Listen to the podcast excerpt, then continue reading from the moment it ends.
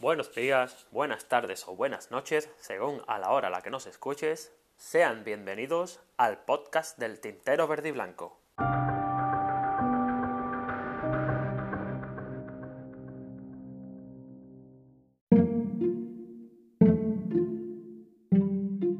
Sean bienvenidos a esta nueva aventura que empiezo para de la mejor manera posible intentar seguir haciendo Betis. Intentaré que sea un podcast ameno y divertido, de corta duración, de no más de 25 minutos por episodio.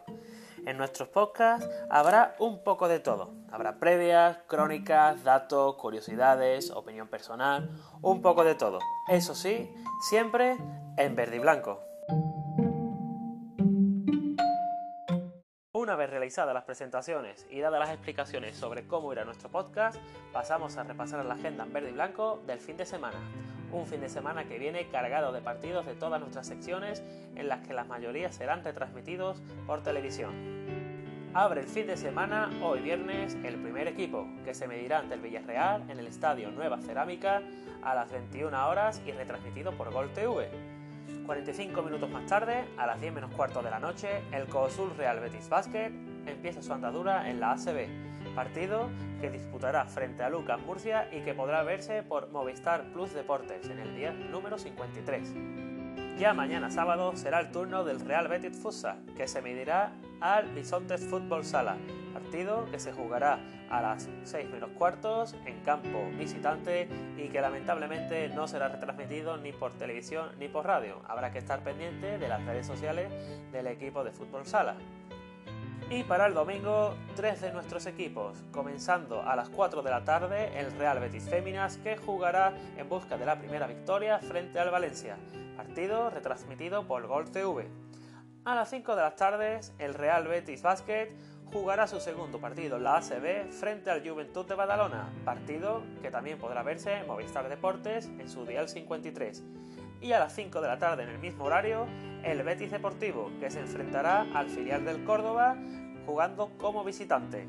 Este partido sí será retransmitido por TV Betis o Radio Betis.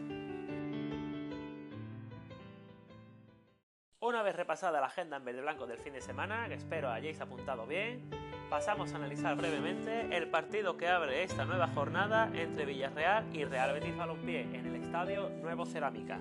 Un Villarreal que perdió 2 a 1 en jornada intersemanal frente al Fútbol Club Barcelona, pero que presentó batalla a los hombres entrenados por el Chingurri Valverde y un Betis que, como todos sabemos, hizo su mejor partido de la temporada ante el Levante, al que terminó venciendo por 3 goles a 1 con doblete del renacido Loren Morón y el Panda Borja Iglesias. Yo personalmente pienso que una vez que el Panda ya ha metido este primer gol, el resto se le van a caer en cascada. Real y Betis llegan empatados a 8 puntos a este partido, con dos victorias, dos empates y dos derrotas para cada uno en el balance general de la temporada. En el Betis, las principales bajas son las ya conocidas de Sydney, Wanmi, Captún, Fekir y Francis. ¿Qué hará Rubio ante Villarreal? ¿Será partidario de, eso que dicen de no tocar lo que funciona o hará rotaciones? Yo eh, personalmente pienso, y ahí va mi 11 para esta noche, el Betis saldrá en portería con Joel Robles, defensa de 4 con Emerson en el lateral derecho, Mandy Bartra pareja de centrales y Alex Moreno que hizo un partidazo ante el Levante repetirá en el lateral izquierdo. En el centro, William Carballo, Guardado, Canales y ahí viene un cambio. Yo apuesto por Tello en lugar de Joaquín. Y en la delantera, ahí sí que no hay que tocar lo que funciona y los dos están tocados por una varita, sobre todo el primero, Irán Loren y Borja Iglesias. Por parte del Villarreal habrá que estar pendiente a varios hombres muy importantes, entre ellos Gerard Moreno, el cual lleva 5 goles anotados en estas primeras jornadas ligueras, un viejo conocido en Casa Verde y Blanca como es Javier Tiveros, el que lleva un gol y una asistencia, un viejo roquero como Cazorla, qué bonito será ese duelo sobre el césped entre Cazorla y Joaquín, y Chucuece, atacante rápido donde los hayas, el cual lleva un gol y una asistencia. Hay que decir que se me olvidó, el Cazorla lleva tres goles y dos asistencias. Vez repasado el posible 11 y los hombres más peligrosos del Villarreal, vamos con algunos datos de los Villarreal Betis. Malos pronósticos estadísticamente hablando para lograr la victoria en el Estadio de la Cerámica. El conjunto amarillo tiene un 65,8% de probabilidades de victoria por solo un 15% del Real Betis, teniendo en cuenta las estadísticas, partidos anteriores y dinámicas. El empate podría darse en un 19,2% de las ocasiones. Villarreal y Betis se han enfrentado en liga en 30 ocasiones, con un balance verde y blanco de 11 victorias, 8 empates y 11 derrotas. 44 goles a favor del Betis y 42 goles en contra en los enfrentamientos ante el conjunto amarillo. 12 a 1 es el resultado más probable estadísticamente hablando ante el submarino amarillo, seguido muy de cerca por el 1-0. Como vemos, las estadísticas no son muy halagüeñas, pero Real Betis es capaz de romperlas y para eso está. El cuadro verde y blanco no gana el submarino amarillo como visitante en la liga desde la temporada 2007-2008, partido que ganamos por 0 a 1 con gol de Capi. Otro de los datos que nos deja estos Villarreal Betis es que en 15 partidos como visitante solo hemos ganado en 4 ocasiones en terreno rival, en las temporadas 98-99, 2002-2003, 2005-2006 y la anteriormente mencionada 2007-2008. En lo referente a Rubí, el entrenador catalán se ha enfrentado como entrenador al Villarreal en 8 ocasiones, con un balance de 3 victorias, 2 empates y 3 derrotas. Decir que como entrenador visitante, Rubi nunca ha ganado al conjunto amarillo. Pero una buena noticia, también decir que en sus dos últimas visitas a Villarreal no perdió.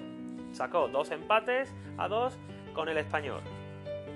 Sergio Canales, Andrés Guardado y Javi García, jugadores que esta noche podrían salir en 11 titular, ya saben lo que es anotar en el cuadro ante el cuadro villarrealense, perdón. Canales anotó en la 2009 y 2010, siendo jugador de Racing en la derrota de su equipo 1-2 ante el Villarreal. Al igual que Canales, Guardado también sabe lo que es marcar al Villarreal. El mediocentro azteca dio puerta en tierras castellonenses en la 2007-2008, siendo jugador del Deportivo de La Coruña. Y el tercero en disputa, otro que sabe lo que es marcar ante el submarino amarillo, Javi García. El murciano dio la victoria a, su, Osasuna en la 2007-2008 cuando el encuentro andaba empatado a dos. Una pena que Juanmi no haya podido entrar finalmente a la convocatoria, ya que el ariete malagueño se hubiese enfrentado al equipo al que más veces ha jugado, contra el que más veces ha jugado, perdón, en liga, habiendo disputado 10 partidos en primera, 2 en copa y 1 en segundo, con un balance de, de 3 victorias, 4 empates y 5 derrotas. Como último dato de estos Villarreal Betis, pasamos a analizar al árbitro que nos pitará. El colegiado designado por la Real Federación Española de Fútbol es Javier Estrada Fernández. Con él, el Betis ha conseguido un total de 7 victorias, 2 empates y 10 derrotas. Una curiosidad, el último partido que nos arbitró fue la temporada pasada, en el cual el Betis ganó como local por 2 a 1 al Villarreal. Esperemos que siga la racha con este árbitro y ante el Villarreal.